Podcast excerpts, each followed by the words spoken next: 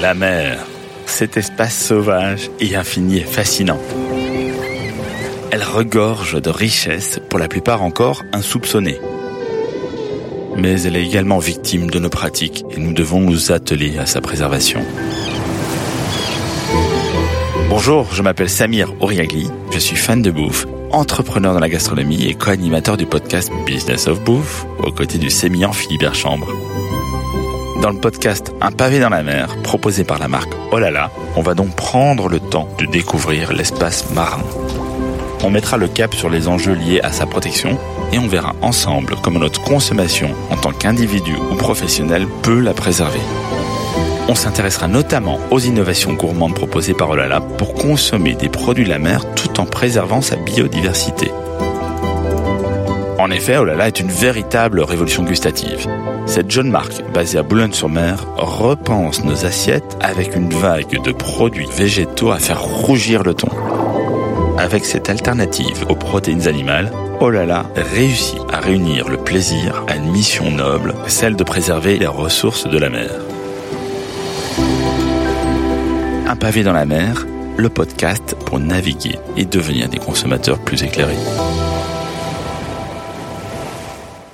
Bonjour à toutes et à tous et bienvenue dans ce troisième et dernier épisode d'un pavé dans la mer en partenariat avec Olala. Alors aujourd'hui c'est un épisode un peu spécial parce que nous sommes devant les ateliers d'Olala sur le port de Boulogne-sur-Mer dans le Pas-de-Calais donc ne vous étonnez pas d'entendre des bruits de mouettes, de bateaux, de moteurs, c'est la vie du port. Quant à notre invitée, elle est énergique et tranchée. C'est une chef que nous accueillons qui aime nourrir les humains mais pas les poubelles. Oui, elle, c'est le produit dans son intégralité qu'elle valorise car elle sait que la nature est phénoménale. Et ce serait con de la gâcher. Elle est donc à la pointe d'enjeux environnementaux. Mais avant tout, oui, avant tout, avec elle, c'est le goût et la gourmandise qui ont droit de citer à côté de son bon sens et de sa bonne humeur à toute épreuve. Vous allez voir, on va rigoler avec elle. Engagée est un mot qui lui colle très justement à la peau et on verra quelles sont les facettes, toutes les facettes qu'elle propose. Donc préparez-vous à rencontrer une sacrée nana et cette sacrée nana, c'est Chloé Charles. Bonjour Chloé. Bonjour Samir. Quelle présentation. Ça va, je suis pas trop dans le faux? Bon, écoute, je prends. Tu prends? Très bien. Alors Chloé, avec toi, dans cet épisode, on va découvrir ton parcours, Mhm. car tu as traîné tes guêtres dans de nombreux restaurants. Tu as travaillé dans des étoilés prestigieux comme la Serre, la Strance, et des restos bistronomiques en vue comme l'Épi du Pain et Septime. Après, riche de tes expériences, tu as pris ton envol. Et à ta façon, car tu es une femme de caractère et tu t'as franchi des conventions ou du classicisme pour avancer. On va voir que tu es une femme d'action, certes, mais également dans la réflexion, avec le mot percutant, impact, en filigrane dans ta quête incessante. Et finalement, on s'intéressera également à ta rencontre avec Olala, comment cette épopée végétale te parle, quels sont les fruits de votre collaboration? Et comment ça s'inscrit dans l'éco-responsabilité que tu chéris? Bref, comme d'habitude, nous avons un programme dense et alléchant. On y va, Chloé? C'est parti. Mais tout d'abord, une petite question rituelle. Tu pourrais te présenter en deux mots, s'il te plaît, sachant qu'on a tout le temps du podcast pour te découvrir. Euh, a deux mots que j'aime bien, c'est euh, gourmande et, et libre. En fait, euh, je, je, je garde vraiment en, à 100% du temps euh, le côté euh, ultra gourmand, réconfortant dans ma cuisine et en même temps mon, mon credo c'est un peu je fais ce que je veux. Et, et ça je l'ai, enfin c'est un truc que je m'applique un peu, enfin que j'essaye de m'appliquer un peu dans ma vie privée, dans ma vie professionnelle. Enfin voilà, j'ai- j'aime bien être libre de pouvoir faire un peu un peu tout ce que je veux et je m'en donne les moyens. Et autre question euh, rituelle, pourquoi la bouffe? Euh, parce que j'aime manger. C'est une très bonne réponse. Au départ, c'est vraiment ça. Euh, j'aimais manger, et puis un jour, j'ai réalisé que c'était un métier grâce à une fille de ma classe en troisième qui est partie faire un CAP euh, charcutier traiteur. Mm. Donc c'était pas ce que j'avais forcément envie de faire, mais euh, du coup, je me suis rendu compte qu'en fait, on pouvait euh, en faire euh, en faire un métier et, et du coup cuisiner et manger toute sa vie. Donc Chloé, toi, d'où est-ce que tu viens? T'as grandi où? Euh, J'ai grandi à Paris dans le sixième. D'accord. Donc voilà. dans, dans un milieu de bouffe autour de toi? Euh, Non, pas trop. Euh, enfin, je je j'ai une très grande famille, surtout du côté de ma mère. Donc, bah, faut quand même faire à manger pour pour tout ça. Mais du coup, c'était plutôt pendant des vacances en famille, dans une maison familiale en Bretagne. Donc, c'était principalement pendant les vacances. Après, j'ai une maman qui qui avait sa propre boîte et, et, enfin mon père a aussi créé la sienne. Donc du coup c'est vrai que bah avec euh, deux, euh, deux parents entrepreneurs euh, qui ont trois enfants et compagnie bon bah c'est un peu aussi la, la, génération des années 90 où, où on n'a pas non plus enfin on essaie de trouver un peu des raccourcis pour pour la maison. Mais mais quand même ça a toujours cuisiné. Il y a toujours eu beaucoup de gourmandises chez moi on habitait pas très loin du, du bon marché mon père il un bel endroit pour être inspiré ouais mon père il allait régulièrement chercher des, des trucs bons à manger et euh, donc voilà, donc il y a quand même une, une trame de, de fond de, de gourmand, mais pas particulièrement de, de cuisine à proprement parler, hors, euh, hors vacances euh, avec ma grand-mère. Là par contre, ça cuisinait fort. Là, ça cuisinait pas mal. Et du coup, alors, fibre entrepreneuriale, qui a peut-être un peu guidé tes pas. Et après, donc sixième, sixième arrondissement à Paris. Mhm. Et justement, c'est là que tu as fait tes études aussi à Ferrandi, école prestigieuse de cuisine. Oui, parce que ce que, enfin, j'y pense pas toujours parce que c'était dans la première partie de ma vie qui était quand même assez courte. C'est avant mes avant mes six ans, mais en fait j'ai grandi. Euh, les six premières années de ma vie, on habitait l'immeuble qui était en face de la porte d'entrée de Ferrandi. Ah oui. Et donc on allait aux portes ouvertes euh, beaucoup avec mon père, manger des chouquettes. Euh, euh, et, euh, et, découvrir en fait ces métiers-là. Mais bizarrement, j'avais jamais pensé que c'était un métier. Puis il y avait, enfin, en plus ça fait rendu à l'époque euh, et à l'époque où j'ai aussi étudié, il y avait pas que de la cuisine, il y avait aussi la tapisserie, les bénisteries, la maroquinerie. Et moi, j'aimais bien justement tous ces métiers manuels. Enfin, ça m'a toujours quand même passionné les métiers manuels. Ah, donc l'artisanat de, de manière générale, en fait. Exactement. Bon. Ensuite, tu commences à enchaîner tes expériences, un chapelet de belles maisons et de chefs inspirants, on va le voir. Euh, L'un des premiers, c'était François Pasto, l'épi du pain, dans le mhm. sixième arrondissement. Décidément, euh, tu, bouges, tu bouges pas beaucoup, Chloé. Euh, non, bah, en fait, là aussi, c'est pas vraiment un hasard, c'est que j'avais, on m'avait proposé de faire un stage dans le 17e, mais euh, enfin de faire non pas, pas un stage du tout, mon alternance.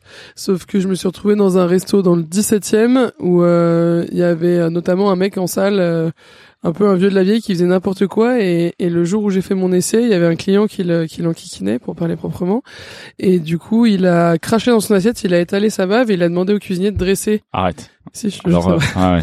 Et du coup là je me suis dit bah je peux pas faire mon apprentissage là, enfin il y a un, Avec un souci.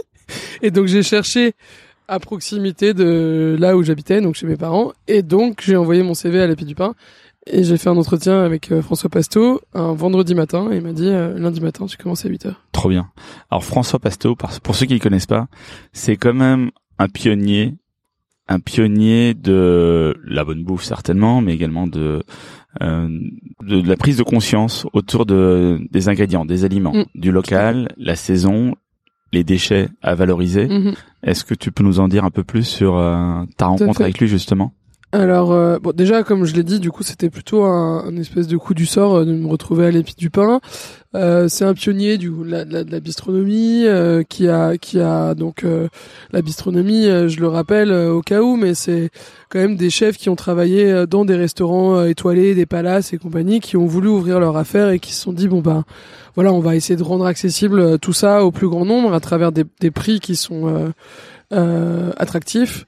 Euh, mais par contre, euh, vu qu'on a travaillé pendant des années avec des produits qualitatifs, on va pas renier sur la qualité et on va continuer à travailler avec des produits haut de gamme, mais haut de gamme pas forcément dans le dans le luxe, c'est pas forcément le turbo. le caviar et le homard, mais on va pouvoir sélectionner un macro absolument magnifique et là-dessus, par contre, on, on, on, dérogera pas à la qualité. Donc, à l'époque, c'était quand même euh, assez novateur.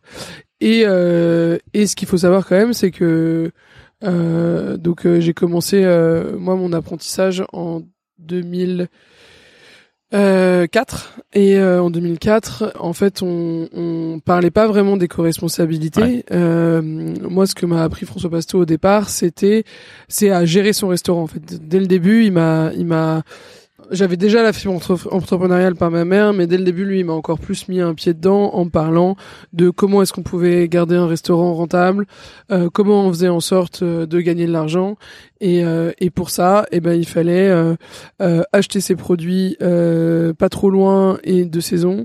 les et les cuisiner plusieurs fois et, et surtout dans leur intégralité pour pouvoir finalement bah, les rentabiliser euh, à 100% et pas seulement à 50%. Est-ce que tu peux nous donner un exemple par, enfin, de ce que tu as découvert ou appris là-bas?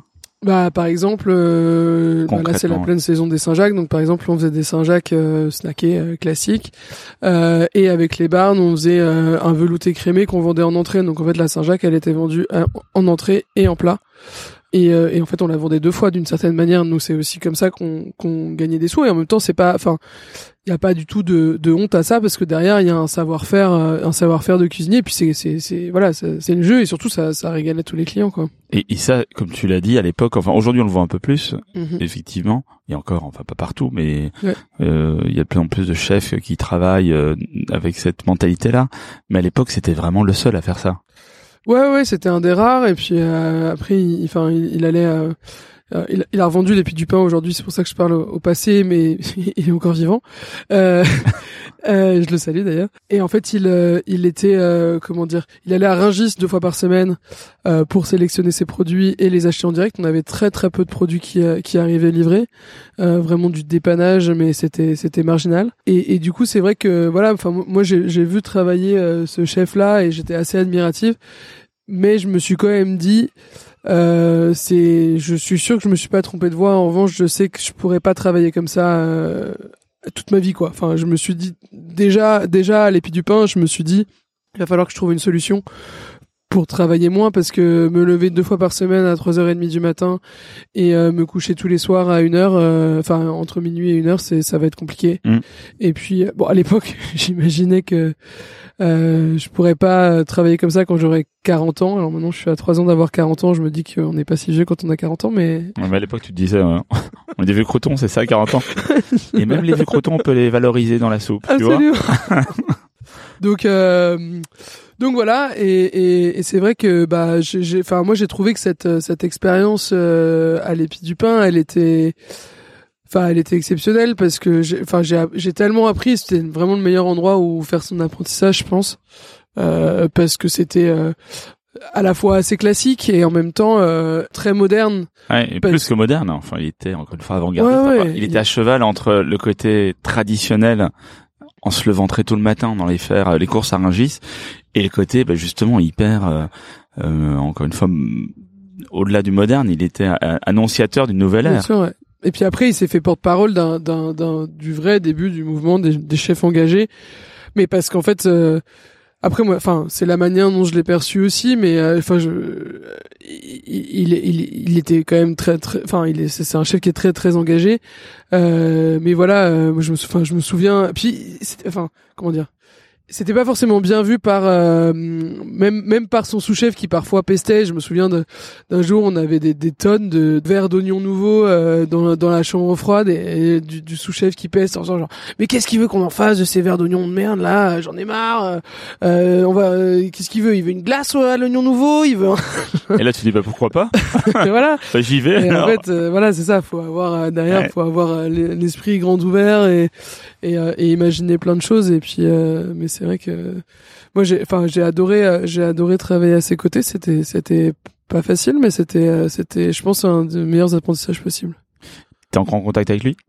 Ouais régulièrement on, s'appelle on s'écrit euh, euh, il m'envoie il m'envoie des, des des, personnes euh, qui, qui cherchent à le contacter puis dit non mais moi je suis plus ouvert je suis un peu à la retraite. Euh, allez voir allez voir Chloé Charles. Ah donc t'es un peu euh, t'as repris le flambeau de François. ouais ouais c'est assez marrant. Et, et puis surtout il a il a une bienveillance il a une vraie bienveillance envers moi. Et, et je crois que voilà je je enfin c'est un c'est vraiment mon c'est c'est c'est mon c'est mon chef d'apprentissage que je garde enfin c'est c'est un c'est un vrai comment dire?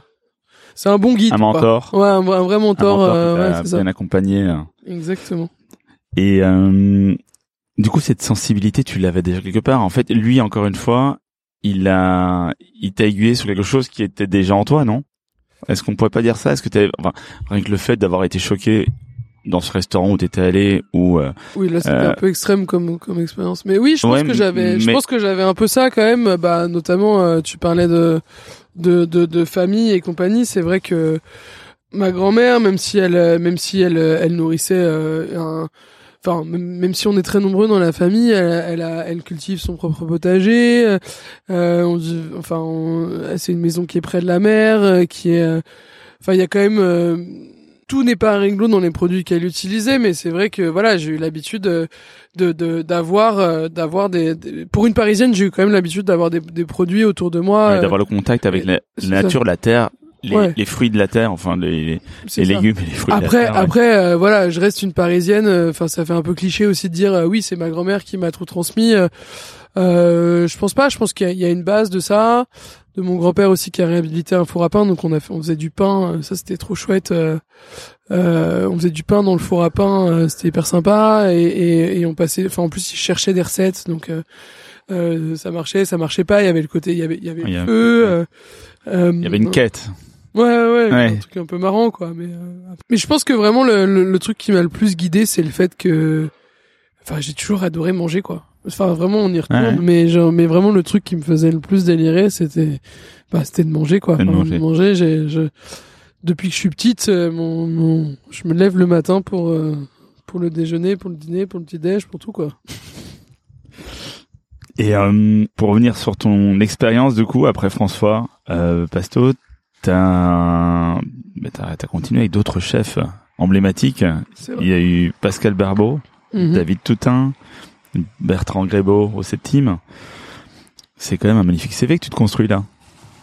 Euh, c'est vrai. Alors je me rends compte maintenant. Sur le moment, je n'ai pas forcément fait. C'est pas particulièrement calculé. Euh, ce qui est assez marrant, C'est du hasard que- Non, quand même pas. C'est pas du hasard non plus. Il y avait une volonté. Bah, enfin, il y avait j'imagine. quand même une volonté de, de travailler dans des belles maisons. Après, euh, après, j'ai essayé de, j'ai essayé de travailler. Il y a un moment où je voulais postuler dans un 3 étoiles. Euh, j'avais, déjà 4-5 ans de cuisine et, et je voulais postuler dans un 3 étoiles et puis euh, et en fait je me suis rendu compte que les grosses brigades c'était pas pour moi et qu'en fait euh, euh, en plus euh, j'étais tombé dans des dans des restaurants et notamment avec l'épi du pain et dans des restaurants où en fait euh, bah il y avait pas d'étoiles mais par contre euh, on faisait vraiment hyper attention aux produits et, à la qualité de tout ce qu'on proposait et c'est et les étoiles étaient pas forcément gage de ça euh, donc j'ai fait une journée et en fait je suis parti. Après ce qui est assez marrant c'est que tous les chefs avec lesquels j'ai travaillé que tu viens de citer, ils ont tous travaillé avec Alain Passard. Donc j'ai jamais travaillé moi-même avec Alain Passard mais c'est tous vrai, des, ça, je me suis pas fait des, la- Ah oui, mais- des élèves d'Alain Passard. Donc quelque part, t'es une élève d'Alain Passard. Je suis une, une petite Euh, Une petite élève. une petite fille, une petite, je sais pas Petite comment on dit, souvent mon, mon père spirituel ou je sais pas là, non, je suis la petite fille moi, mais et euh, et du coup ils m'ont quand même transmis un peu euh, bah ce que j'aime, moi ce que j'aime bien m'imaginer c'est qu'eux ils ont pris le meilleur de Passard, ils l'ont retranscrit à leur sauce et puis euh, ils ont pris le, enfin ils ont pris le meilleur d'ailleurs aussi donc ouais au final euh, au final je trouve ça vraiment pas mal du tout quoi. Et Alain Passard, tu l'as déjà rencontré? Et Pour le dire, hey, salut, je suis euh, non, je l'ai. On devait faire une conférence ensemble, mais il y a, il y a le Covid qui a qui a annulé la conférence et on l'a Ah, jamais je devais y assister. Ah ouais, ouais. Je, euh, effectivement, je. Ouf. Et bref, pour la blague, je suis allé le voir pour préparer la conférence et il m'a prise pour l'assistante de prod. euh, et C'est le genre de truc qui te fait marrer, de toute façon. Ouais, ouais, ouais, moi, ça, moi, je m'en fiche, j'ai pas trop d'ego là-dessus, mais ça me fait marrer. J'étais quand même toute contente de le rencontrer. Et si je l'ai rencontré parce que j'y suis allé manger, et voilà, mais comme, comme des chefs qui passent à table dire bonjour aux clients, quoi. Assez succinct alors, pas encore euh, quelque chose de construit.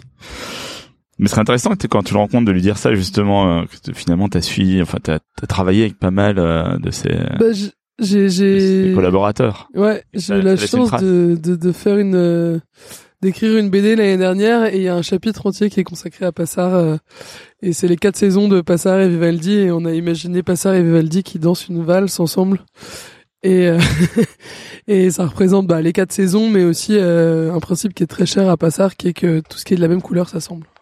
Ah oui, ouais. Ah très bien. Bon cool parce qu'effectivement ta BD, euh, j'avoue je l'ai pas lu mais elle a l'air complètement euh, que loufoque et sympathique ouais et je voilà je je l'ai pas encore lu Mais euh, j'invite effectivement les auditeurs à la lire parce que j'ai vu des extraits et euh, mais c'est à ton image en fait. C'est haut en couleur et plein de bon sens. les extraits que j'ai vus en tout cas. Euh, après, il y a eu une nouveauté aussi dans ta vie. Il y a eu Mhm. Fulgurance. Oui. Alors Fulgurance en 2015-2016 Mhm. et euh, Fulgurance pour celles et ceux qui ne, conna- qui ne connaîtraient pas, c'est le pionnier des résidences de chefs en France. Alors là, les résidences, ça parle pas à tout le monde, peut-être. Est-ce que tu peux déjà nous dire ce, ce qu'est une résidence? Mhm. Euh, alors une résidence, euh, c'est un comment dire, c'est quand euh, quand un chef a pas envie forcément de de- d'être tout le temps euh, assigné à un restaurant, et donc il y a des restaurants ou alors quand un restaurant a pas forcément envie d'avoir un seul chef, ça peut aller un peu dans les deux sens. Euh, et donc du coup, euh, bah, le restaurant en question euh, invite des chefs qui vont euh, euh, rester pour un temps donné. alors il y a des restaurants qui accueillent des, des chefs pendant deux semaines, puis il y en a d'autres qui les accueillent pendant plusieurs mois. L'idée c'est de, bah, de pouvoir faire découvrir aux clients de ce restaurant-là une cuisine qui est quasiment tout le temps différente. Et puis bah, à, à, des à des jeunes euh, cuisiniers cuisinières de bah, de tester un peu leur cuisine auprès d'un d'un d'un public sans savoir enfin comment dire sans avoir forcément les le, le, le stress entre guillemets de, de l'entrepreneuriat et puis tout ce que tout ce que représente en frais un, un restaurant surtout parce que c'est enfin c'est ouvrir un restaurant euh, ça coûte euh, plusieurs euh, plusieurs dizaines voire euh, ça- Centaines. plusieurs centaines de millions ouais, d'euros On peut le Enfin, dire. après, je dis, ça peut peut-être démarrer à plusieurs dizaines, mais c'est quand même très rare et c'est généralement plusieurs, plusieurs centaines de milliers d'euros. Et, euh, et donc là, euh, bon bah, on a, un- on a tout ce qu'il faut pour pouvoir s'exprimer. Ouais, c'est un Euh, terrain, c'est un terrain d'expression justement que je trouve génial. Et comme tu dis, c'est axé sur la carte plutôt, un petit peu sur la gestion de la brigade, mais t'as pas toute la paperasse à côté et tous les frais à engager. C'est ça. Et euh, et puis euh, et puis surtout, euh, enfin, on a on a aussi euh, potentiellement déjà une clientèle aussi qui vient Ouais. euh, parce que généralement les, enfin, en tout cas. À l'époque, euh, bah, les restaurants de résidence n'existaient pas, mais euh, mais c'est vrai que l'ouverture de Fulgurance du coup a fait grand, grand bruit et, et, euh, moi je sais que je, enfin, j'étais la seconde de Septime euh, juste euh, juste avant et euh, je, je voilà j'ai- j'étais j'avais commencé à me faire un petit nom dans le domaine de la restauration, mais le le, le grand public euh, me connaissait pas du tout Mm. et euh, et là ça m'a permis quand même de pouvoir bah euh, voilà mettre un peu euh, mon nom sur la sur la scène euh, gastronomique parisienne euh, et pouvoir être être, être cité et et, euh, et sans sans finalement sans prendre de risque donc c'était assez euh, c'était c'était un- c'était une bonne op quoi pour moi Donc toi, c'est le premier, euh, c'est le premier restaurant résidence en France. Et t'es la première à accepter ou à candidater pour y aller. Pourquoi, pourquoi toi, enfin, pourquoi ils sont venus te chercher finalement? Ouais ce que j'allais dire j'ai- pas candidaté ils sont venus me sont- chercher. Oui, c'est plus classe, t'as raison. non non mais ça aurait Non, non, pu mais rigole, euh, en fait j'avais fait à Fulgurance ils sont connus parce qu'ils ont ils ont eu une, une idée absolument formidable. Euh, c'est que ils ont créé euh, ils ont créé des dîners qui s'appellent toujours euh, les seconds sont les premiers euh, et c'est une idée qui est partie du fait que ils, ils sont euh, ils sont allés manger un jour chez Noma euh, donc à Copenhague au Danemark et euh, et René Redzepi, euh, le chef, était pas là. Je le précise au cas où il y a des gens encore qui connaissent pas, ça m'étonnerait, mais on sait jamais. Euh, et, euh, et donc du coup, ils avaient, il y avait son second qui était là et qui, qui gérait euh, très bien. Et ils se sont dit ouais, mais en même temps, c'est vrai que il n'y a pas de grands chefs et de grands restaurants sans grands seconds. Euh, et, et en fait, des, des, des chefs qui, qui voyagent et qui viennent faire un dîner à droite à gauche, il y en a beaucoup. En revanche, ce qui n'existe pas, c'est que c'est donner la parole à ces seconds-là qui sont les chefs de demain? Parce que quand on est second chez Noma, c'est que demain, euh, en toute logique, euh, euh, si on a envie d'être chef, on sera un grand chef. Quoi. Oui, c'est ça. L'avenir est assez euh, tracé au brillant, on va dire. Oui, Ouais. c'est ça. Et, et, euh, et du coup, bon bah, on va on va mettre en lumière euh, ces chefs-là avant qu'ils deviennent euh, avant qu'ils deviennent célèbres. Et donc, euh, moi, ils m'ont proposé de le faire quand j'étais seconde à septime. Je me suis éclaté. Je leur en étais euh, très reconnaissante parce que bah, euh, c'est c'est- en fait c'est assez agréable de pouvoir euh, Enfin, c'est un peu, c'est un peu comme une espèce d'émancipation. C'est, c'est un peu, Mm. c'est un peu comme la première fois qu'on, qu'on, qu'on quitte le, le, Le cocon familial. le cocon familial, Ouais. quoi. C'est-à-dire que Tu voles on de peut tes faire ce propres ailes. veut, euh, on peut euh, tous les, moi les trucs que, que que Bertrand voulait pas forcément que je fasse parce que ça représentait pas sa cuisine. Ben, du coup, je pouvais les faire. Ouais, Euh, ouais. euh, voilà, enfin, je me suis, je me suis éclaté à finalement prendre un peu la cuisine que j'avais vue de tous les chefs avec lesquels j'ai travaillé et, et à essayer de faire la mienne, alors qui en réalité était un, un gros mix de, de tout ce que j'avais vu avec eux, mais, mais quand même, c'était, enfin, c'était, euh, c'était une sensation de liberté qui était assez géniale. Et du coup, quand ils m'ont proposé de faire Fulgurance, bah, j'ai, enfin, évidemment que j'ai accepté. Et euh, Bon, j'ai un peu essuyé les plâtres au début, et mais en même temps, c'est ça qui était drôle aussi. Puis ça me permettait de faire une ouverture. Et puis surtout, euh, enfin, ce que j'ai pas dit depuis le début du podcast, c'est que quand j'ai commencé la cuisine euh, chez François Pasto, moi, je m'étais dit que je voudrais, mon objectif de carrière, c'était d'ouvrir mon restaurant pour mes 30 ans. Et Ah, quand j'ai et commencé Fulgurance, euh, bah, j'ai eu 30 ans pendant ma résidence à Fulgurance. Donc t'avais quelque part, en quel... enfin t'avais réussi ton pari quelque part, et comment ça a continué après? Euh, non, d'ailleurs, j'ai pas eu 30 ans pendant ma résidence à Fulgurance. J'ai eu 30 ans un an après. J'ai eu 29 ans pendant ma résidence à Fulgurance, donc ça a tombé pile Ah, poil. ouais. Et euh, en fait, j'étais j'étais content de moi de pouvoir justement essuyer les plâtres euh, de de ma cuisine parce que c'est vrai que euh, faire la cuisine, c'est moi je pense que c'est à peu près euh, 25% de- d'une ouverture d'un restaurant. Euh, que c'est et que c'est en plus les 25% les plus faciles, je pense. Ah oui? Ouais, c'est. enfin, je Mais c'est c'est comme l'iceberg en fait, c'est le haut, c'est le sommet Ouais, de l'iceberg, et en fait derrière il y a 75% En fait, derrière, immergé, et en plus, il y a que des trucs qu'on connaît pas. Il y a des travaux, de la comptabilité, de l'administratif, des, euh, des, humaine. obligations, des obligations légales, de la gestion humaine. Enfin, c'est derrière, il y a un nombre de trucs, euh, il y a un nombre d'obstacles à franchir qui est assez dingue.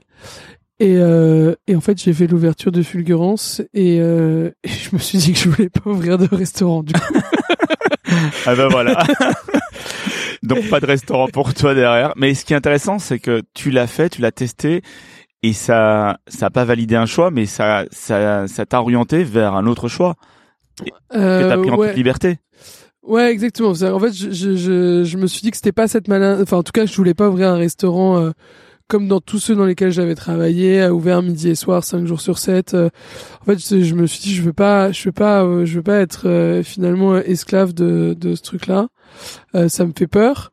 En revanche, je vais essayer de, de voir comment est-ce que je peux faire pour imaginer autre chose. Donc au départ, je voulais racheter un rad à, à Pantin et, euh, et en faire un, un truc hyper cool avec une cuisine de midi du bistrot, euh, des jambons beurre au comptoir, de la Mhm. bonne bière, des, des sirops faits maison euh, pour faire des, des mentalos de ouf euh, et, euh, et after work le soir. On m'a dit mais t'es folle, qu'est-ce que tu vas aller ouvrir en banlieue? Donc aujourd'hui quand on voit commencer Le le, nombre, le nombre de restos qui ouvrent dans les banlieues de de, euh, de, de, de grandes villes et qui cartonnent parce qu'en fait il y a plein de gens qui vivent là et qui ont qui ont aussi envie d'aller au resto euh, mais bref j'ai- j'ai- comme d'hab enfin il y a plein de gens qui ont peur euh, Ouais, mais tu que- peux pas voilà. être, t'as été précurseur sur pas mal de choses, tu peux pas te l'être sur tout non plus, Chloé. il faut le, il faut le reconnaître à un moment. Euh, c'est surtout que je voulais ouvrir avec euh, ma femme et en fait euh, on s'est rendu compte qu'on n'était pas fait pour ça on était déjà à moitié en train de s'embrouiller avant d'ouvrir le resto alors qu'on n'avait même pas euh, signé aucun papier enfin s'embrouiller gentiment mais on s'est dit genre Vous n'étiez pas d'accord euh, sur certaines choses, euh, vous avez pas la ouais. même vision de tout. Si on avait plutôt la même vision, mais en fait on a deux caractères très forts et euh... non non si alors je pense qu'on a plus... on a carrément la même vision même. Ah. On a deux caractères très forts et on aime bien toutes les deux euh, être euh, être la bosse entre guillemets et euh, alors euh, à la maison on a en fait on a on a bien tout séparé. On aurait ce qu'on aurait fait aussi au resto mais mais je sais pas, moi je, ça m'a fait peur en fait. Puis je me suis dit aussi que j'avais envie de vivre mes, mes journées, que elle, elle vive les siennes, et puis de rentrer à la maison le soir et de le- se les raconter. Enfin finalement ça, ça c'était mieux comme ça. Donc aujourd'hui, tu es une chef indépendante. Et aujourd'hui je suis une chef indépendante parce que bah en fait ce projet de resto là il est tombé à l'eau. Pourquoi? Parce que bah, on a à l'époque on n'arrêtait pas de me proposer de faire euh, des dîners pour des marques, des dîners pour des des anniversaires, euh, des, des des créations de cartes et tout. Puis j'ai commencé à faire ça. Et puis je me suis rendu compte que je gagnais bien ma vie et que je m'amusais, que je travaillais pas tout le temps, que j'avais pas d'emprunt, pas de local, pas Mhm. d'employé, pas de charge, pas de euh, rien du tout à part le fait de me payer moi. Et en fait, je me suis dit mais attends, c'est génial. Au final, je fais ce que je veux, je gagne ma vie. euh, Tu fais ton métier comme tu l'aimes. je fais mon métier comme je l'aime. euh, quand j'ai envie de pas bosser parce que c'est l'anniversaire de ma sœur, bah je bosse pas, sans rien justifier à personne. Ouais. Et euh, et voilà, en fait, c'est enfin c'est c'est c'est une chance de pouvoir de pouvoir faire ce métier, enfin ce métier-là qui est considéré comme particulièrement dur et avec des horaires complètement décalés. Là, au final, je faisais ce que je voulais et je me suis éclaté. Je me suis éclaté. Et ça fait combien de temps que t'es, euh, t'as ce st- statut ou je sais même pas si, si c'est un statut de chef indépendante, mais en tout cas cette euh, casquette chef indépendante et du coup tu peux t'exprimer comme tu veux. Du coup, là, ça fait sept ans. Sept ans. D'accord. Ça fait sept ans et après ça fait. Bah, je suppose qu'on va on va en parler. Enfin, on va en parler aussi, mais mais euh, là du coup ça fait un an que j'ai ouvert Lago. Ah bah on peut en parler maintenant. on on peut en parler maintenant si tu veux. Euh, Donc Lago. Alors, c'est pas un euh, restaurant. Lago, du coup, c'est pas On un va le dire. restaurant. C'est quoi? Bah, c'est un restaurant privé, c'est euh, c'est une cuisine de production, c'est un espace à privatiser, c'est un euh, c'est un peu plein de choses à la fois. En fait, euh, bah l'itinérance c'est cool, mais euh, étant donné que j'ai, enfin j'aurais bien pourquoi pas me naître dans une famille de gens du voyage et pouvoir me, me bouger tout le temps euh, et avoir cette capacité là à, à, à sans arrêt trimballer mes affaires partout. Mais en fait, au bout d'un moment, moi j'ai besoin d'un truc un peu stable Ouais. avec toutes mes affaires au même endroit et enfin j'ai quand même besoin de, euh, je- je- sédentarisé quelque part ou d'avoir Ouais, voilà, je- cocoon à toi? Ouais, c'est ça. Moi, je- Ouais. je- j'aime bien, j'aime bien quand même avoir toutes mes affaires au même endroit et et avoir un peu une qualité de de comment dire, un- une qualité de vie qui soit qui soit. euh, Enfin, c'est c'est c'est une- c'est pas une qualité de vie, c'est pas le mot, mais enfin, il y a quand même un côté sédentaire euh, que je peux pas renier, quoi. Mm. Et euh, et c'est surtout que euh, j'ai- en fait, euh, j'ai- j'avais de plus en plus de de comment dire j'avais de plus en plus de prestations et de demandes de prestations, donc j'ai dû recruter. Ouais. Donc j'ai embarqué euh, Raphaël euh, Orliange, qui est, qui est ma seconde aujourd'hui, qui est, qui est formidable, euh, ma seconde est, est même euh, est même associé, euh, qui est qui est absolument exceptionnel et qui et qui à qui j'avais promis d'avoir un lieu où se poser parce que c'est vrai que le côté nomade, euh, euh, au début c'est rigolo et après on a quand même besoin de se poser. Euh, et, et du coup, bon ben, moi, ça faisait quand même très longtemps que j'avais identifié que euh, mes clients faisaient appel à mes services et louaient euh, des espaces euh, en parallèle. Ouais, et là tu t'es dit Et je me suis dit bon bah je vais leur offrir Ouais, les deux en fait ouais. euh, d'un coup. un package. hein. Et en plus euh, avoir une cuisine professionnelle euh, pour pouvoir quand même continuer à me déplacer en extérieur parce que ça, euh, moi j'aime j'aime quand même bien ça. euh, euh, j'aime quand même toujours bouger, l'aventure, aller dans des lieux de dingue euh, et compagnie, mais mais il me faut quand même un espace pour produire qui soit un peu plus quali. Donc j'ai mis ça en place et on d'avoir vraiment une, une vraie cuisine pro et c'est vrai que bah en plus la, la qualité de notre cuisine elle s'en ressent aussi parce que bah, parce que ça change tout quoi enfin d'avoir euh, d'avoir du matériel et pas euh, enfin il y a quelques événements euh, que j'ai produits chez moi bah c'est quand même pas pareil quoi Et tu ressens une différence. Et d'ailleurs, le nom, Lago, ça vient d'où? Parce que pour moi, Lago, c'est comme on est au bord de la mer, je pense au lac en espagnol. euh, alors il y a le lac en espagnol Ah ouais. pour une vie un peu plus douce et calme Ah, ouais. euh, lacustre très. Lago c'est aussi la meuf donc bien je trouvais sûr, ouais. rigolo. Lago. euh, c'est un anagramme de de Gaulle et j'aime bien dire que je suis un Gaulle volant Oui, voilà. En fait, Gaulle, je, je voulais te le poser parce que c'est vrai que j'avais déjà vu que tu disais je suis un Gaulle volant. ouais et c'est surtout l'anagramme du prénom de ma fille Ah, bien sûr. un petit clin d'œil On donc- salue Olga si elle nous écoute. On salue Olga. Elle nous écoutera un peu plus tard. Dans que, quelques euh, années, peut-être. voilà. Bon, bah, très bien. Et du coup, Lago, alors, au bout d'un an, euh, c'est l'expérience qui te plaît, qui te convient. Tu dirais que c'est, euh, Ouais, c'est super. Ouais. Enfin, franchement, c'est même au-delà de, de mes attentes, je pense. J'ai j'ai la chance d'avoir, euh, et c'est vraiment de la chance là pour le coup d'avoir trouvé un local de malade. Euh, que beaucoup de restaurateurs ont visité et qui sont tous aussi, aussi assez impressionnés. Euh, donc c'est euh, c'est grand, euh, c'est très lumineux, euh, c'est euh, c'est hyper confortable à travailler. Euh, et en termes de, de, de business, d'une certaine manière, je crois qu'il y a une vraie demande quand même de la part de de- d'entreprises, de, de même de, de particuliers en fait, de pouvoir se retrouver et faire ce qu'on veut dans un Mm. espace sans avoir à, à, à être poli d'une certaine manière. Enfin, je veux dire, quand on, quand on, parce que quand on fait une table de 12 au restaurant, c'est possible. Parce que chez Lago, on peut être, on peut être de 10 à 25 Ouais, C'est assis une question que j'allais te poser. et jusqu'à couverts 50 debout. D'accord. Donc, mais on a régulièrement des, des tables où il y a 12, 15 personnes, ce qu'on peut retrouver éventuellement au restaurant, mais il faut faire attention un peu aux voisins, on peut pas, euh, enfin, on, on est toujours un peu poli de, de pas faire trop de bruit pour ceux qui sont à côté. Euh, euh, Il y a euh, 15 manteaux sur les chaises, donc ça prend beaucoup de place. Quand on est au restaurant aussi, on peut pas bouger. Enfin, on peut pas bouger dans le sens où, euh, enfin, on peut aller aux toilettes et compagnie, mais ce que je veux dire, c'est que on peut pas. Il n'y a pas tant de restaurants que ça où on peut être euh, d'abord debout pour l'apéro, oui. euh, changer de changer de, de, de place entre le plat et le dessert euh, parce qu'on a Oui. envie. Enfin là, il y a un Tu instaures euh, ton propre rythme ou le groupe instaure son propre rythme et se Exactement. sent vraiment s'approprie le lieu finalement. Oui, c'est ça. Et en fait, enfin, c'est ça qui est, enfin, c'est ça qui est hyper agréable, c'est qu'en fait, moi, j'aime bien dire que c'est un mix entre un appartement et un et un restaurant dans le sens où, bah, on s'y sent comme à la maison, mais avec les services d'un restaurant, quoi. En fait, t'es chef à domicile mais chez toi. Ouais, c'est ça, c'est un nouveau concept. Ouais, c'est pas mal. T'es bonne en concept, toi. Ouais, ouais, c'est un concept de feignasse pour faire venir les gens jusqu'à moi. Rassure-moi, t'habites juste au-dessus du restaurant, au moins. Pas du tout. en Tu descends en pantoufles. Mais euh, mais ouais, il y a une y a une grande cuisine ouverte où euh, nous on continue à cuisiner pour quand euh, on continue à cuisiner. Pardon, je m'emballe quand je. Ouais, de- et, et de du la- coup, tu pars du micro. Euh, Il y a une grande cuisine ouverte. Du coup, quand les gens arrivent, on n'a pas fini de cuisiner parce que bah quand on vient manger chez des gens, on n'a jamais enfin on prend toujours l'apéro dans la cuisine parce qu'on n'a jamais terminé de, faire à manger. moi, quand ils arrivent. Ouais, voilà. T'as commencé, toi, au moins, quand ils arrivent? Pas toujours. mais euh, mais ouais, il y a un truc euh, enfin voilà, il y a un truc que j'aime beaucoup puis il y a toujours ce temps de l'apéro qui est hyper important, il y a toujours euh, T'aimes bien les apéros, hein.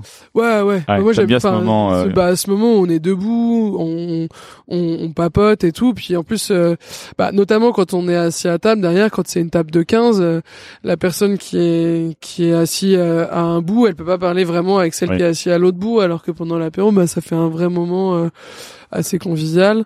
Et on peut toujours éviter les gens qu'on veut aussi. euh, Ouais. C'est ça qui est génial. Ça, On c'est peut pas pas- parler à tout le monde non plus. Et puis après, il y a un autre truc trop cool, c'est que bah derrière, euh, euh, moi, ce que j'aime bien, c'est voir les clients faire ce qu'ils veulent, quoi. Donc il y a des clients qui, euh, il y a des clients qui, qui naturellement, euh, ils poussent les tables, ils, ils baissent la lumière, ils mettent la musique. euh, euh, Il y en a d'autres qui se retrouvent à, à, à faire des petits cercles avec les chaises euh, parce qu'ils ont envie de se retrouver en cercle. Enfin, et, puis tout le monde imagine un peu ce que ce qu'il veut dans ce lieu-là et et, euh, et je sais pas y a enfin moi je trouve ça je trouve ça hyper cool j'adore ce qui s'y passe quoi Bon, aujourd'hui, c'est ta façon idéale, tu dirais, de pratiquer ton métier. Ça te correspond le, C'est- ce qui te correspond, correspond le mieux c'est ce qui te correspond le mieux. exactement ouais, c'est ce qui me correspond le mieux c'est euh, euh, c'est une vie qui est plus douce aussi euh, en termes de en termes de travail parce que on est ouvert qu'une fois par jour maximum donc si on est ouvert le midi on n'est pas ouvert le soir et Mm. inversement Ouais, donc ça te fait un bon équilibre dans ta vie. Exactement. Et puis euh, et puis comme on fait aussi pas mal d'extérieur, bah ça nous permet de on n'a pas des services tous les jours aussi. Je suis très bavarde. hein. Ouais, c'est passionnant, donc euh, on va continuer. on adhère. Justement, t'es très bavarde, on va faire un petit break là sur ton parcours, euh, mais on va toujours s'intéresser à toi, bien sûr. Comme on est au bord de l'eau, au bord de la mer, alors je suis un peu dégoûté parce que avant, il y avait beaucoup de mouettes. Depuis qu'on enregistre, je les entends plus. Je sais pas pour toi. Donc ça fait un peu pipeau, mais vous pouvez voir les vidéos sur les réseaux sociaux. On est vraiment sur un port, le port de Boulogne-sur-Mer, devant les ateliers de Lala, qui sont juste derrière. Donc, comme on est au bord de la mer, je vais te poser des questions sur euh, les, euh, ben, finalement, la relation, les relations que tu entretiens avec la mer. Ça représente quoi pour toi la mer? Pour moi, c'est un gros terrain de jeu parce qu'en fait, je trouve que euh, les produits carnés, c'est pas passionnant parce qu'il y en a pas non plus euh, des des tonnes. Enfin, c'est que, euh, enfin, je veux dire, il y a, y a quoi? Il y a, y a sept variétés de viande différentes. Euh, Bon, voilà, une fois que t'as- vite fait le tour. Euh, alors que les produits de la mer, c'est ultra vaste et c'est un gros terrain de jeu. C'est des goûts qui sont très forts, très puissants. Euh, et, euh, et moi, j'ai- j'ai- j'aime bien les goûts bien forts, bien puissants, bien tranchés. Euh, donc, j'adore les Un produits peu à ton image voilà. Mais euh, ouais non, j'ai toujours aimé ça. J'ai, j'ai, j'ai, j'ai, c'est toujours, euh, enfin, j'ai j'ai toujours préféré, euh, j'ai toujours préféré les produits de la mer aux, euh, à la viande quoi. Et est-ce que c'est parce que quand t'étais chez, en stage chez Lasser, avec Jean-Louis Nomicos, t'étais au poste de poisson? Je pense que ça joue. Ouais, moi, j'ai Ah suis bien Est-ce que éclaté. c'est un produit du coup qui représente quelque chose euh, Enfin, ce poste-là t'a aidé à apprécier le produit? Bah, je l'appréciais déjà. Après, Ouais, c'est vrai ah. que c'était à l'époque, c'était un, un énorme honneur euh, de, de pouvoir être celle qui lève tous les poissons. J'avais tous mes mes camarades de classe. Ça faisait deux ans que je faisais de la cuisine, du coup. Tous mes camarades de classe qui étaient partis trier des herbes euh, dans des palaces et, euh, et moi je levais des turbos de 20 kilos euh, donc euh, je- j'étais quand même plutôt contente de, du, du stage que j'avais trouvé Vous éclatez pas mal alors et, euh, et du coup, j'étais contente. Et puis euh, après, bon, j'avais j'avais la pression. Hein. Il m'avait dit genre, euh, c'est simple, si tu déconnes, tu files aux amuse-bouches et, euh, et voilà. Bah, a priori, t'as pas déconné vu que t'es resté six mois au même poste. Ouais, c'est ça. Tout tout ton et stage. puis en même temps, c'est un métier. Comme on fait un métier manuel, il faut faire, faire, faire, faire, Ouais. faire et refaire. Donc euh, c'est ce qui s'est passé pendant six mois et ça m'a bien aidé. Ouais. Et euh, justement, dans les poissons, est-ce que t'as des chouchous? Euh, J'en ai deux, mais qui sont différents. J'ai un poisson et un céphalopode. Ouais. Et même si tu veux un crustacé, Oui, vas-y alors. C'est bon. je- Ouais, je vais te demander crustacés après, mais vas-y. Alors, si t'as les trois hein, déjà. j'ai le rouget, Ouais. le rouget barbet. Effectivement. Euh, parce que euh, parce que bah pour le coup euh, tu peux t'éclater et tu peux vraiment tout utiliser. Euh, des bouillons de des bouillons d'arête de rouget, c'est absolument formidable. On a l'habitude de le voir cuit, mais moi j'adore cru aussi. Ah oui, effectivement, Euh, je. c'est vraiment délicieux Moi, j'ai cru. jamais cru. Ouais. Euh, toutes les tailles sont chouettes, c'est des, des petits rougets, euh, c'est c'est c'est c'est hyper cool à travailler. euh. Ah, il y a des mouettes. Ah, on les entend. Ouais, non, on les entend. J'espère que vous les entendez parce que c'est vachement des paysans. Euh, des petits rougets sur la peau, euh, c'est hyper cool. euh, ça cuit en 30 secondes et, et avec la peau qui croustille, euh, qui devient rouge vif, c'est trop cool. Euh, des gros rougets en gravlax, c'est exceptionnel. Un jus d'arête et un jus de tête, c'est ouf. Lié avec le foie, euh, qui se jette pas non plus. Ah, intéressant. Euh, Ouais, donc tu utilises vraiment tout dans le poisson. ouais, ouais. Les arêtes, le foie. Et après, il y a dans le même style qui, se- de, qui se jette pas du tout, bah il y a la sèche. La sèche, Ah. euh, c'est euh, j'adore la sèche, j'en utilise à gogo. Là, pareil, euh, le, le, le blanc de sèche se mange cru. les tentacules, on peut en faire des ragoûts. Moi, je fais beaucoup de bolognaise de sèche aussi. Et je fais une, une sauce entraille avec toutes les entrailles. Bon, euh, j'ai faim. Je sais pas pour vous les auditeurs et auditrices, mais moi j'ai faim là. Et euh, ouais, avec les entrailles de sèche, on peut faire des tonnes de trucs aussi. Je fais des sauces de dingue et je fais et notamment je fais une sauce barbecue à la sèche euh, avec les, les entrailles de sèche qui est qui est assez chouette. On fait beaucoup de on fait une tielle euh, cochon et sèche euh, chez Lago qui est chouette. Et après en crustacé, euh, c'est l'araignée de mer. Ah oui, Et là, pour le coup, chez la serre, j'ai appris à les décortiquer. ouais, c'est chronophage. décortique- Ah non, mais j'ai une technique, je te montrerai si tu veux. Ah génial, je bien. Qui va très très vite. Parce que c'est très bon, mais c'est euh, effectivement Et- ça prend du temps pour moi. Et en plus, euh, pour le coup, euh, il faut manger des araignées, manger plus d'araignées tous. C'est délicieux en plus. C'est hyper Parce bon. qu'elles sont en train de défoncer toutes les côtes, euh, Ouais, on rend service effectivement. Ouais. toutes les côtes normandes euh, et, et bretonnes un peu, et, et du coup, euh, il faut manger plein d'araignées. Donc c'est bah, ça va, c'est un bon combat finalement. C'est un bon combat qui est sain et savoureux. Ça. Oh bah merci. Et ton plat préféré à base de produits de la mer, ce serait quoi? C'est trop dur à dire. Il y en a plein. il y en a tellement. Il y en a plein. Moi, je crois que mon truc préféré, en dehors des trois produits que je viens de citer là, c'est les barnes de turbo. Tu vois, donc c'est les sur les côtés là, tous les petits trucs qui s'alignent là, les petits bouts de poisson euh, Ouais. qui sont grands comme ça là, euh, enfin qui sont tout petits, on dirait des petits, euh, des petites, euh, des petites pattes là comme les orzeaux. Ils sont Non, sur le côté du pas, filet. ouais. D'accord. C'est ultra gélatineux. Il y a plein de gens qui les jettent, je comprends pas pourquoi. Euh, et c'est, euh, en fait, c'est, euh, c'est vraiment, il y a le filet et juste euh, vers l'extérieur du poisson, il y a, il y en a sur les sols aussi. C'est, ça fait tout le Tout tour tour, du ouais. poisson. Euh, là où il y a les, les, les petites nageoires là. Et en fait, c'est, euh, du coup, c'est du poisson mais qui est intercalé Entre avec du collagène de poisson entre chaque. Et c'est c'est un peu le solilès du poisson, tu dirais? Ah ouais, ouais, c'est un Ah ouais solilès de poisson de ouf, mais c'est trop bon. Sur les barbus, les turbos, les sols et tout, moi je crois que ça c'est un de mes trucs préférés. Et en fait, tu peux laisser la peau en dessous et tu le mets dans du beurre, tu fais genre croustiller la peau vénère. Et il y a ce truc là qui cuit avec le collagène qui te, tu sais, qui te colle un peu les lèvres là. J'ai bien envie de goûter. tu te vends Hop, bien. filet de citron, paf. Donc on voit en fait, en fait, là on va arriver sur ton côté engagé. Ben, on l'a déjà beaucoup vu, Mhm. parce que tu incarnes quand tu parles, ce, un de tes, enfin certains de tes engagements, et notamment justement le zéro déchet. Ouais, Et comme tu viens de le dire là, quand tu parles euh, du rouget, on utilise tout. Euh, La sèche la sèche aussi. également, l'araignée. Bon ben, j'imagine que tu la valorises au maximum. On fait pas non plus n'importe quoi hein, dans le zéro déchet. euh, Faut pas, on va pas non plus faire manger des carapaces de- d'araignées de, mer. euh. T'as pas rencontré la bonne recette peut-être. Je suis sûr dans deux trois ans Ouais. tu vas nous sortir un truc. Alors j'ai découvert. Non? Ah, j'ai fait garder les coquilles d'œufs euh, à ma seconde pendant longtemps parce que je voulais faire des assiettes avec, mais après je me, je- jamais pris le temps. Il faut que je recommence cette expérience. Ah Parce qu'en fait, tu intéressant. peux les mixer Ouais. euh, et, et bref, il y a un truc pour euh, pour faire de la céramique entre très très très guillemets. euh, avec Mais je coquilles crois qu'il y a un chef qui fait ça à Paris, Romain Romain Mahir. De zut, le nom du restaurant me revient plus, ça va me revenir dans le deuxième et il fait des assiettes à base de coquilles de crustacés et de coquilles d'œufs aussi, je pense. Moi, j'ai des couteaux euh, chez Lago. Les couteaux, ils sont en coquille d'huître prise dans de la, dans, enfin, dans du, dans du, comment s'appelle? Dans du, du truc transparent là, qui ressemble à du plastique, mais de la paraffine, non pas de la paraffine, de la. Ah, Bref. là je pourrais pas dire. Donc, enfin, chez, chez Lago, j'ai des couteaux qui sont faits à base de coquilles Ah d'huître, voilà. mais euh, mais j'ai pas encore tenté euh, les coquilles de, les carapaces de d'araignées de mer. Bon, on va voir ce que ça va donner. Donc tu es une chef engagée, comme je le disais. Euh, et t'as plein de, enfin voilà, tu parles et tu agis avec plein de pratiques vertueuses. Euh, Aujourd'hui, tu fais vraiment partie des chefs qu'on associe à ces, à toutes ces pratiques qui sont le zéro déchet, l'éco-responsabilité, la saison, le local, comme on l'a déjà dit. Euh, Est-ce que ces combats ne sont pas parfois épuisants pour toi?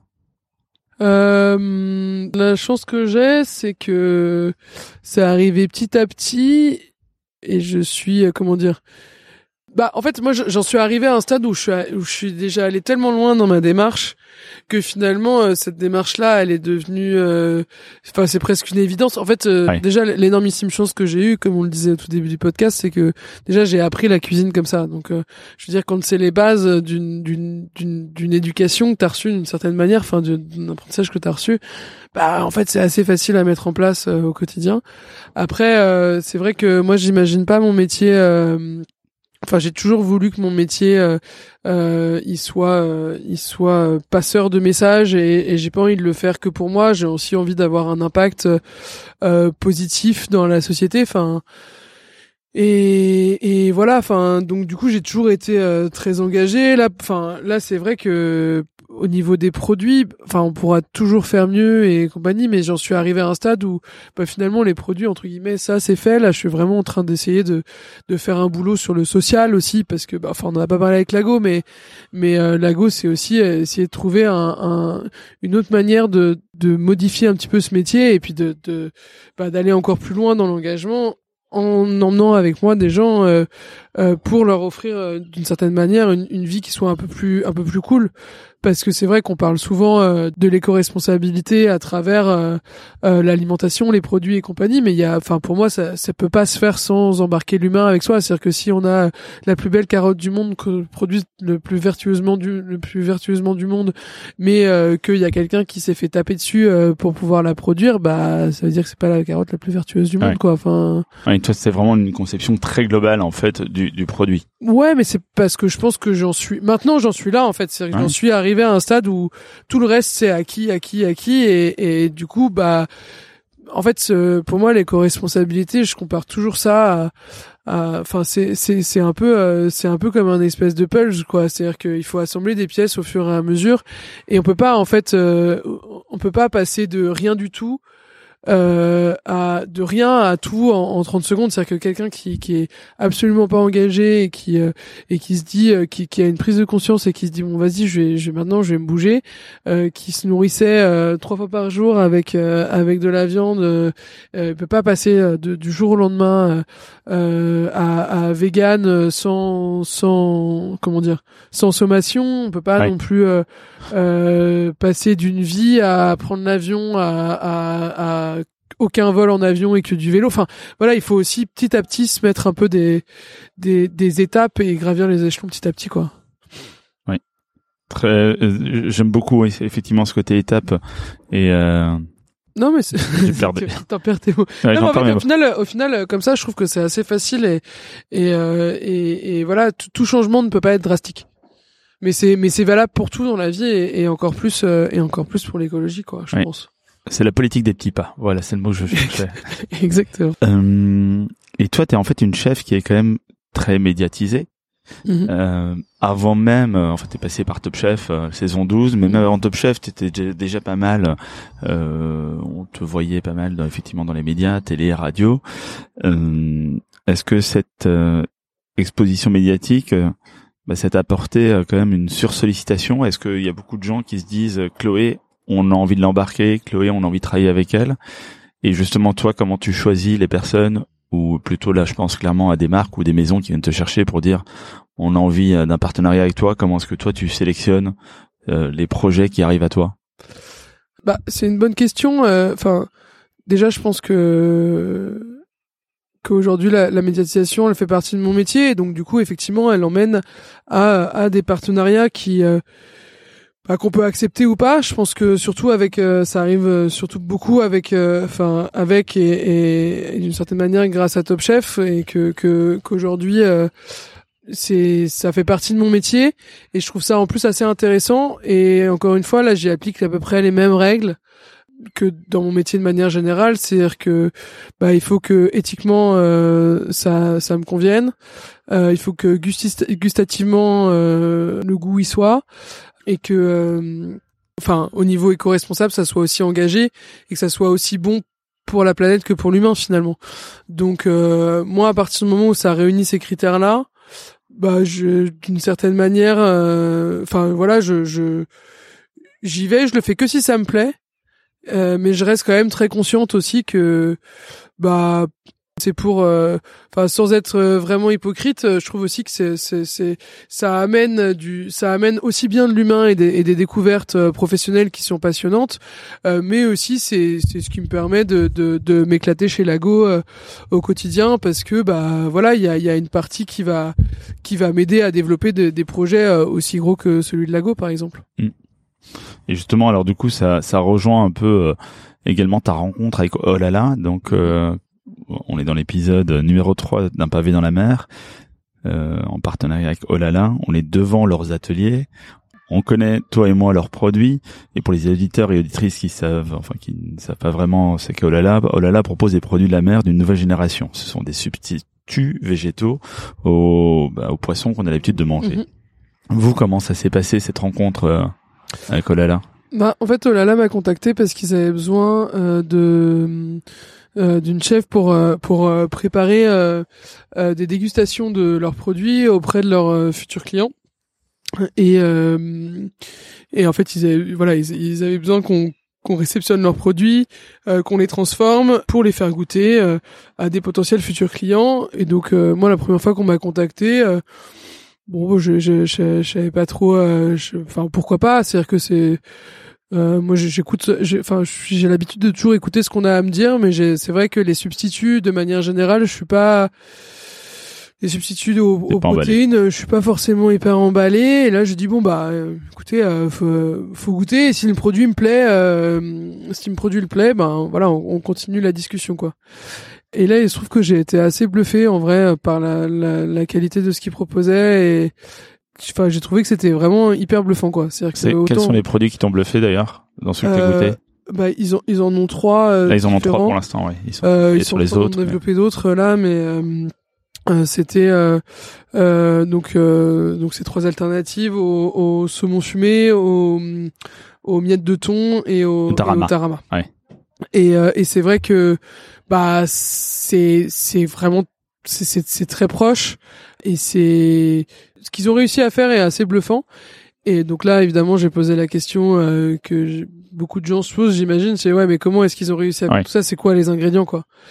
Et en fait, j'ai vu les, les ingrédients qui étaient entre 6 et, et euh, 12 ou 13 ingrédients euh, et, et je me suis dit genre ah ouais non mais en plus euh, enfin c'est pas non plus c'est pas des listes d'ingrédients à rallonge Mhm. c'est que des ingrédients naturels et là je me suis dit bon bah en fait euh, ça peut fonctionner quoi et puis derrière on a creusé on a noué aussi des liens euh, euh, professionnels, amicaux, euh, Humains. euh, humains, Ouais, ça. euh, assez chouettes. vachement dans l'humain, toi. Euh, et euh, et c'est vrai que ben en fait moi je trouve que ils ont choisi les trois les trois poissons euh, euh, poissons ou, Produits, ouais. ou produits de la mer qui sont euh, euh, les plus consommés parmi les plus consommés euh, en France Ouais. mais qui sont aussi les plus nocifs pour l'environnement euh, on l'a vu euh, effectivement dans l'épisode numéro 1 de Un pavé dans la mer. Effectivement, c'est euh, bah, par exemple typiquement pour le saumon, quand on pense que pour un, un kilo de saumon euh, cult- enfin cultivé euh, élevé,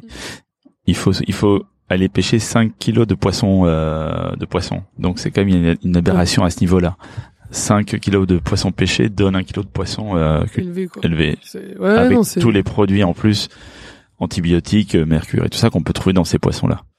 Ouais ouais non donc c'est ça qui est assez lunaire et qui est assez euh, enfin qui qui fait assez peur finalement et euh, et là euh, moi je me suis dit bah ouais en fait c'est ça que j'ai envie de retrouver quand euh, bah j'ai- entre guillemets j'ai pas le choix je, je vais je vais euh, comme tout le monde euh, euh, à la gare avant de prendre un train euh, je vais acheter un sandwich bah, je préfère largement mais alors largement mille fois me retrouver avec euh, Mm.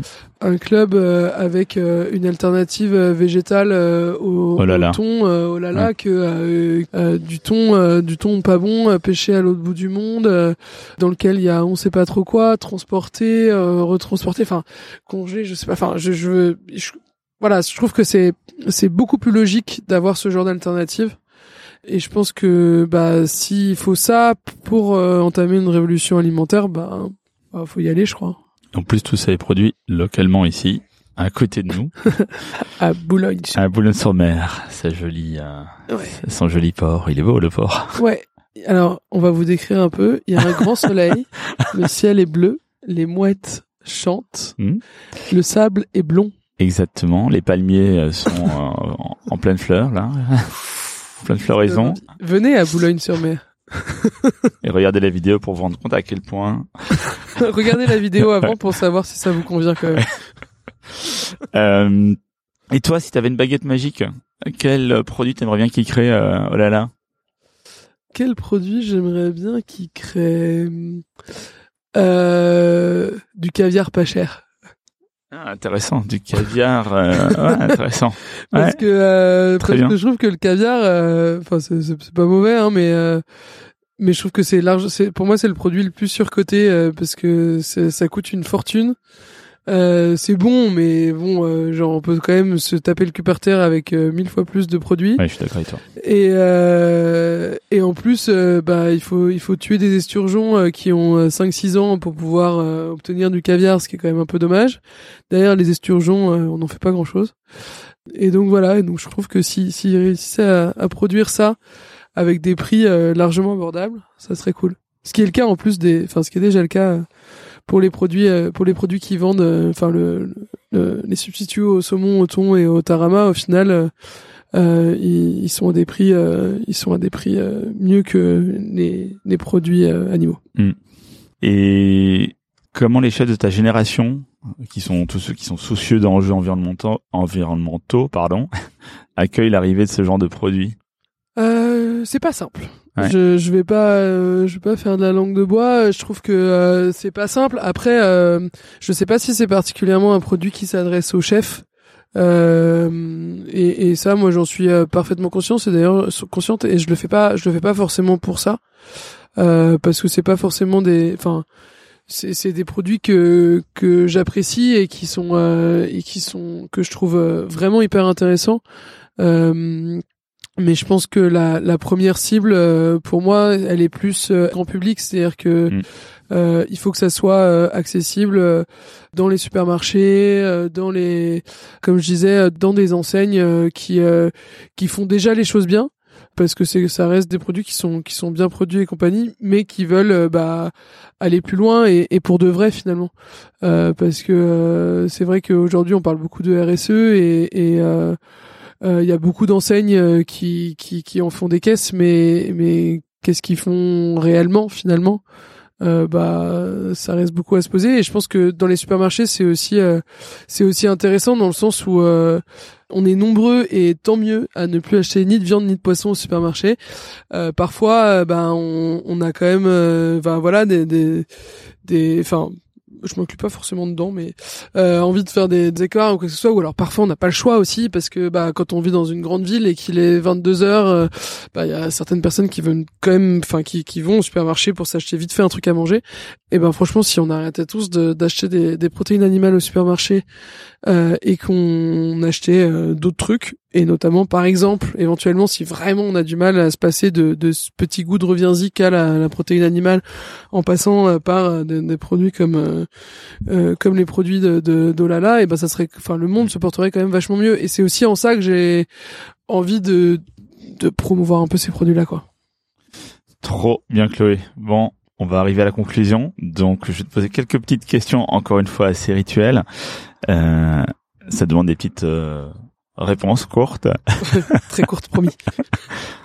euh, quels ont été tes plus gros échecs et tes plus grandes fiertés ou réussites dans ton parcours? Euh, mes plus gros échecs, euh, qui sont pas vraiment des échecs parce que j'en ai tiré des, des jolies conclusions, c'est d'avoir euh, essayé de travailler dans des dans des trois étoiles Michelin. En fait, c'était pas pour moi ça. Ouais, mais c'est pas vraiment des échecs. C'est pas un échec, non. Ouais, voilà, c'est ça. Oui, oui. Non, mais après, moi, je l'ai transformé. Moi, je, je crois, euh, je crois que, comment dire, je, je crois au bienfait de l'échec, comme Alexandre Gisbert. Ah oui, qu'on a eu il y a pas longtemps dans Business of Wolf.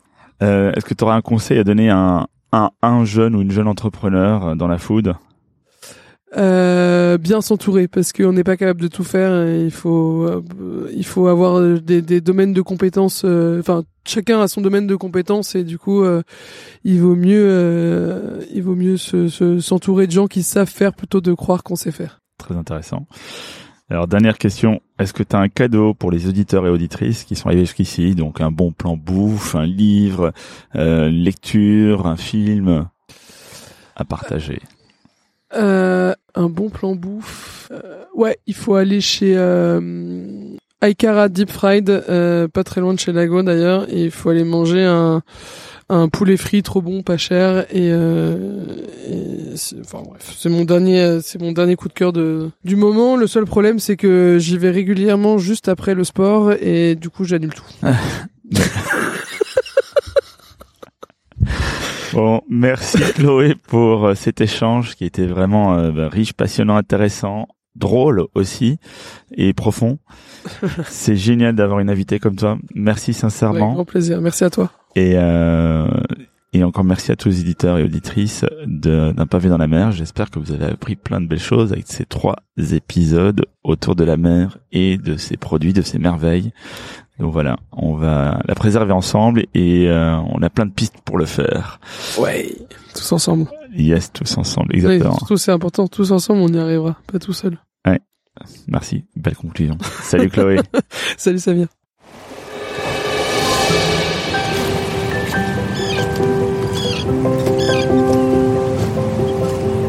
Cet épisode d'un pavé dans la mer a été produit en partenariat avec la marque Olala. N'hésitez pas à faire un tour sur leur site internet olalafoods.fr, o l a l a foods.fr ou sur leurs réseaux sociaux.